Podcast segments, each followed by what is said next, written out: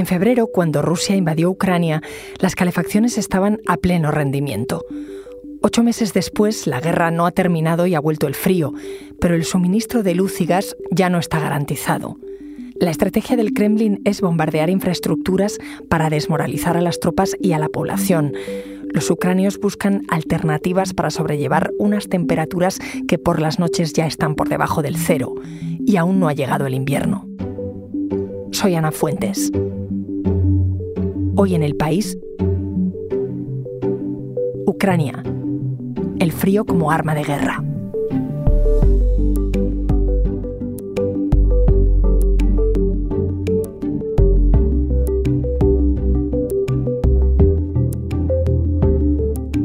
Para saber cómo está la situación en este momento, he llamado a Cristian Segura, que es el enviado especial del país en Ucrania.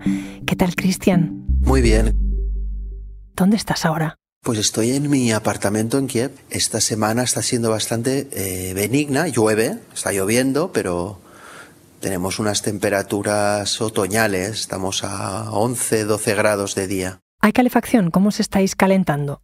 Pues eh, en una ciudad como Kiev, el servicio de, como en la mayoría, como en todas las ciudades de Ucrania, el, el servicio de calefacción por gas está centralizado los ayuntamientos junto con Naftogaz, que es la empresa estatal de suministro de gas, acuerdan el periodo, diríamos, de calefacción, que le llaman así. Y aquí debería haber empezado, en Kiev en concreto, debería haber empezado en un año normal, empieza el 15 de octubre y todavía no se ha conectado la, el servicio de gas porque esencialmente tienen un problema de, de, depósitos de, reservas. ¿eh?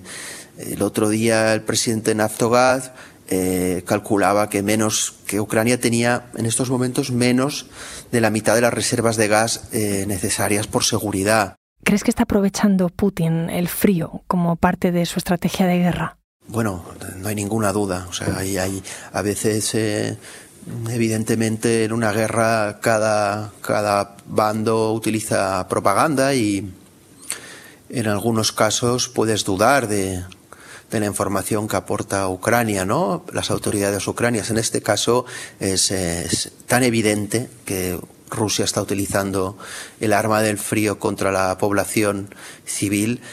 Mm, no, no tiene otra explicación eh, la, el ataque a gran escala, masivo, de este mes de octubre contra centrales eléctricas, subestaciones eléctricas, eh, canalizaciones de gas, a, solo tiene un objetivo y es eh, hacer sufrir a los ucranios. Has dicho ataques contra centrales, contra infraestructuras. Eh, ¿Dónde se concentran principalmente los daños? En todo el país. Es, el, por ejemplo, Ucrania tiene una gran dependencia de la generación eléctrica térmica, carbón sobre todo, ciclo combinado también, y centrales térmicas de todo el país han sido anuladas por Rusia. Eh, campos de energía eólica, pues, el 90%, han sido inutilizados o están en territorio controlado por Rusia.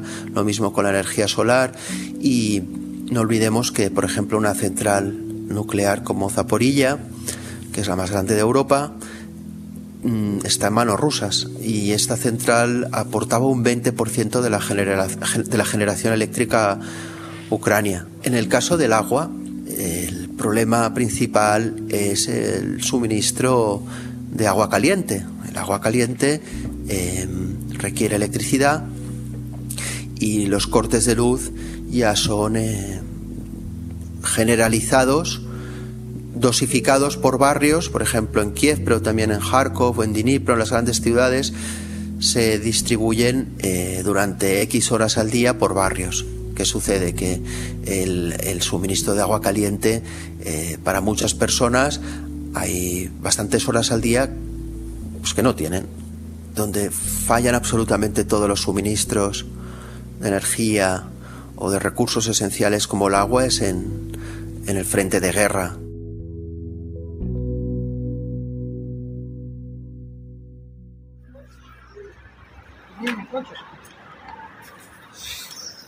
nos encontramos en Kreverich, delante del edificio en el que eh, creció el presidente de Ucrania, Volodymyr Zelensky.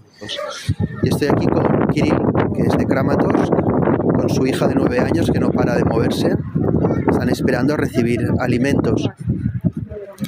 Kirill me contaba que ellos en su apartamento aquí como refugiados en Kreverich, en el apartamento en el que están no tienen todavía calefacción y aquí hace frío ya, pero la situación es mucho peor para los padres de Kirill en Kramatorsk, en Donetsk, cerca del frente. Kirill me explicaba que sus padres en Kramatorsk no tienen no van a tener gas porque los sistemas de distribución de calefacción del gas y del gas están destruidos, no tienen electricidad, solo tienen electricidad unas muy pocas horas al día. Voy a preguntarle qué harán ellos ahora de cara al invierno.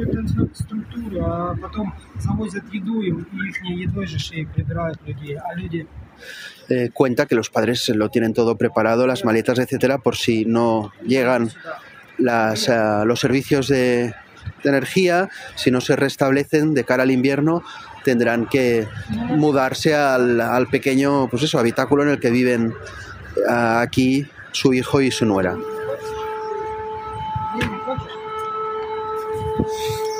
Suena una alarma de antiaérea. Kreverich fue una ciudad en el centro oeste del país, asediada por Rusia.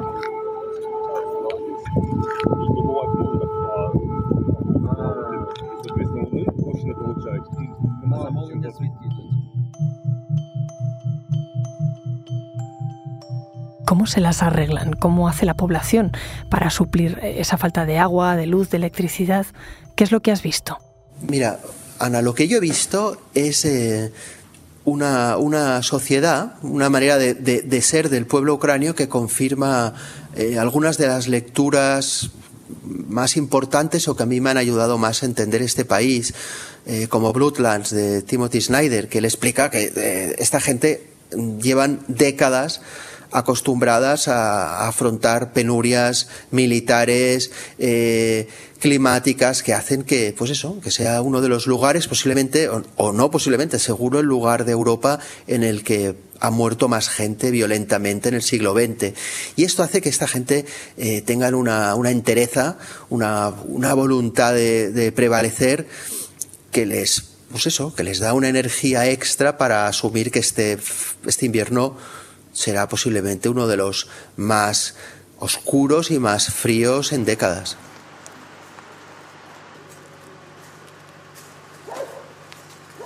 ¿Y esto cómo lo afrontan? Aquí de momento todavía pueden tirar de, de estufas eléctricas, como es mi caso. Y si no, lo que he visto es mucha gente adquiriendo, por ejemplo, sacos de dormir. Sacos de dormir eh, aptos para, pues por ejemplo, condiciones de alta montaña, pues mucha gente tiene ya sacos de dormir en casa. Mucha gente, yo te diría que la mayoría de la población ya tiene hornillos de gas en casa. Eh, ropa eh, interior térmica mm, es fundamental. De hecho, el mismo alcalde de Kiev la semana pasada insistía a la gente compren ropa interior térmica.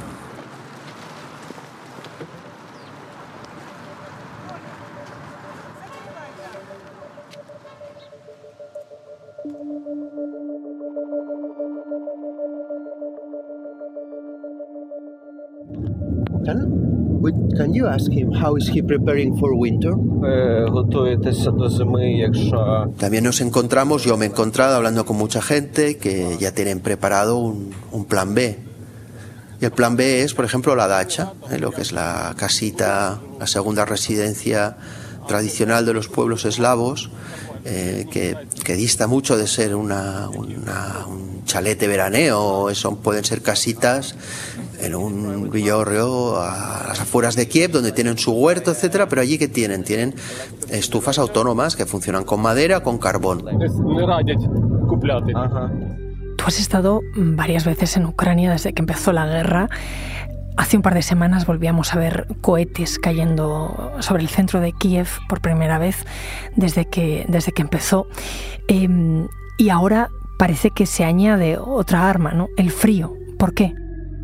Pues eh, si te soy sincero, eh, yo creo que el objetivo principal, en mi opinión, es desmoralizar a la ciudadanía ucraniana para que asuman que tarde o temprano habrá que eh, aceptar una, una, cesión de territorio. Yo es la única lógica que le veo, una lógica muy cruel, porque como bien ha dicho la presidenta de la Comisión Europea, esto que está haciendo Rusia es, es un crimen de guerra. Es un crimen de guerra y además yo lo comparo un poco con estrategias de asedio medievales, en las que el objetivo del, del ejército que quería conquistar una ciudad era aislar a, esa, a ese burgo para pues, que la gente se muriera de hambre o de frío. Y esto es lo que está sucediendo. ¿Cuáles son las principales fuentes de energía? ¿A qué se pueden agarrar los ucranios? En estos momentos, eh, Ucrania lo que necesita es gas. Está suplicando a sus aliados internacionales que le hagan llegar gas. Está construyendo, por ejemplo, plantas para gas licuado. El problema es que puede ser perfectamente bombardeado por Rusia, una infraestructura como esta de nuevo cuño. Eh, las principales fuentes de energía son las centrales térmicas, carbón, sobre todo las dos principales minas de carbón de este país, que están en la provincia de Kreverich, han cerrado y han cerrado porque estaban siendo atacadas de forma constante, sus sistemas técnicos de electricidad, ingeniería han quedado muy afectados, los mineros no pueden operar. ¿Qué otras alternativas hay? Lo que va a hacer el gobierno ucraniano, que es eh, cortes de electricidad constantes para no sobrecargar la red. Una esperanza que tienen, por ejemplo, es que al liberar Kharkov, eh, allí es donde se concentran los pocos recursos gasísticos que tiene el país, pero eso supone volver a iniciar una industria de extracción de gas que está totalmente amenazada por la frontera, por las posiciones rusas. O sea, la provincia de Kharkov está justo enganchada a Rusia. Alternativas, eh, el avance militar en el sur, hacia la provincia de Gerson, o el futuro mm, avance hacia Zaporilla, si para los ucranianos todo va bien, liberaría eh, el río Dnipro y allí hay eh, centrales eléctricas importantísimas, hidroeléctricas, y sobre todo hay la central nuclear de Zaporilla. Eso sería, pues, pues sería un regalo del cielo para Ucrania, pero son hipótesis todavía. La comunidad internacional está enviando armas a Ucrania y, como decías tú, no es momento eh, de enviar energía, pero pueden mandar material para combatir el frío.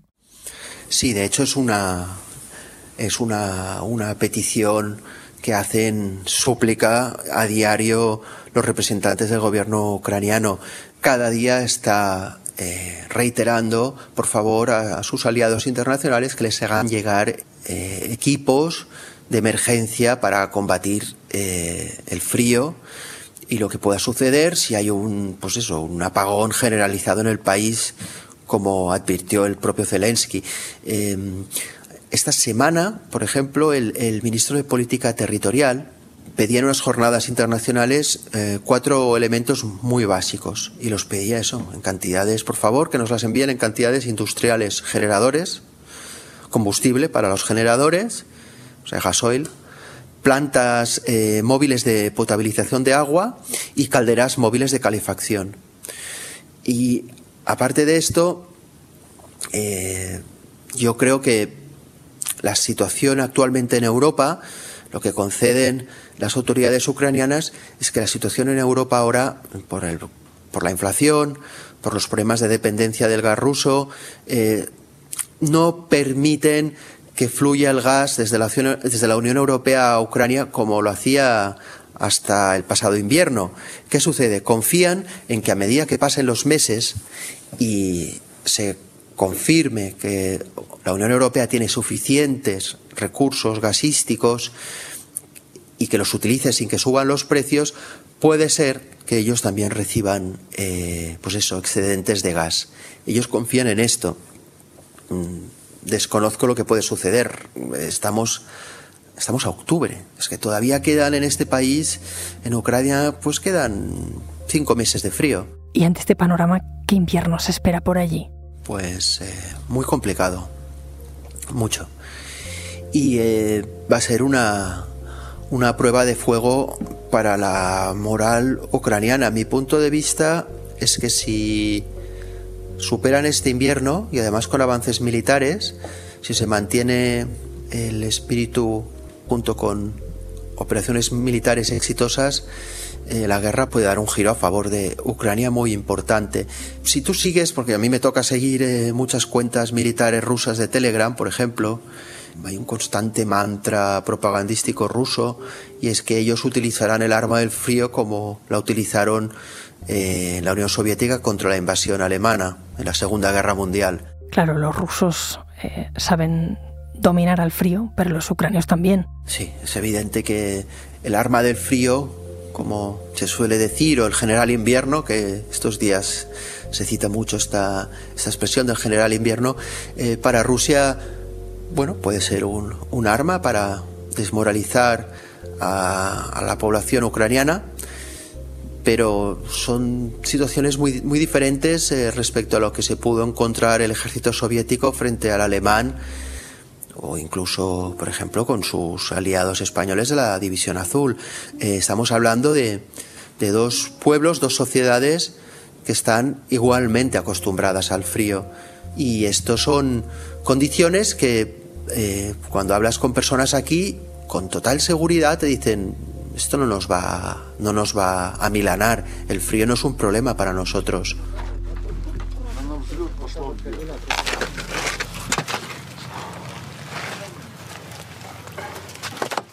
Nos encontramos en Petropavivka, es un pueblo eh, a unos 15 kilómetros del, frente. Desde aquí se encuentran las posiciones de artillería ucranianas y eh, la zona está totalmente uh, arrasada por, las, por los combates, son zonas recuperadas recientemente por Ucrania. Y estoy con un matrimonio al que le voy a preguntar cómo van a pasar el invierno перебиті всі лінії постачання з Новоронцовки, а тепло ми маємо. Ми маємо. Y han estado dos meses, estas personas llevan dos meses sin electricidad y tienen una pequeña estufa que la, que la alimentan con madera y están convencidos que con eso podrán tirar adelante. And what about the water supply? Вода, вода у нас є, у нас вода є, то що у нас генератор. Eh, ellos consiguen aquí, por ejemplo, agua, no tienen problema porque la, la obtienen de pozos y el agua la calientan con un generador. Є мощний, який качає із свердловини, з природньої. Están eh, anímicamente muy preparados para el invierno porque la ocupación rusa ha finalizado. Cristian, ¿tú qué plan tienes? Porque vas a pasar allí todavía unos meses. Pues mira, yo eh, me he comprado ropa interior térmica para, para subir al Everest, posiblemente. O sea, podría. Estoy seguro con esto. Eh, me he comprado baterías externas para el teléfono móvil, quiero encontrar una para el ordenador, sin más es esto. Y eh, esperemos que, por lo que preguntando, pues eso, me dicen que también habrá, por suerte, en, en, muchas zonas establecimientos con generadores para cargar si es necesario. Para mí herramienta es fundamental para mi vida, que es el ordenador y el teléfono para trabajar. Por lo demás, el frío, pues haremos lo que podamos. Gracias, Cristian. Cuídate. Gracias a ti.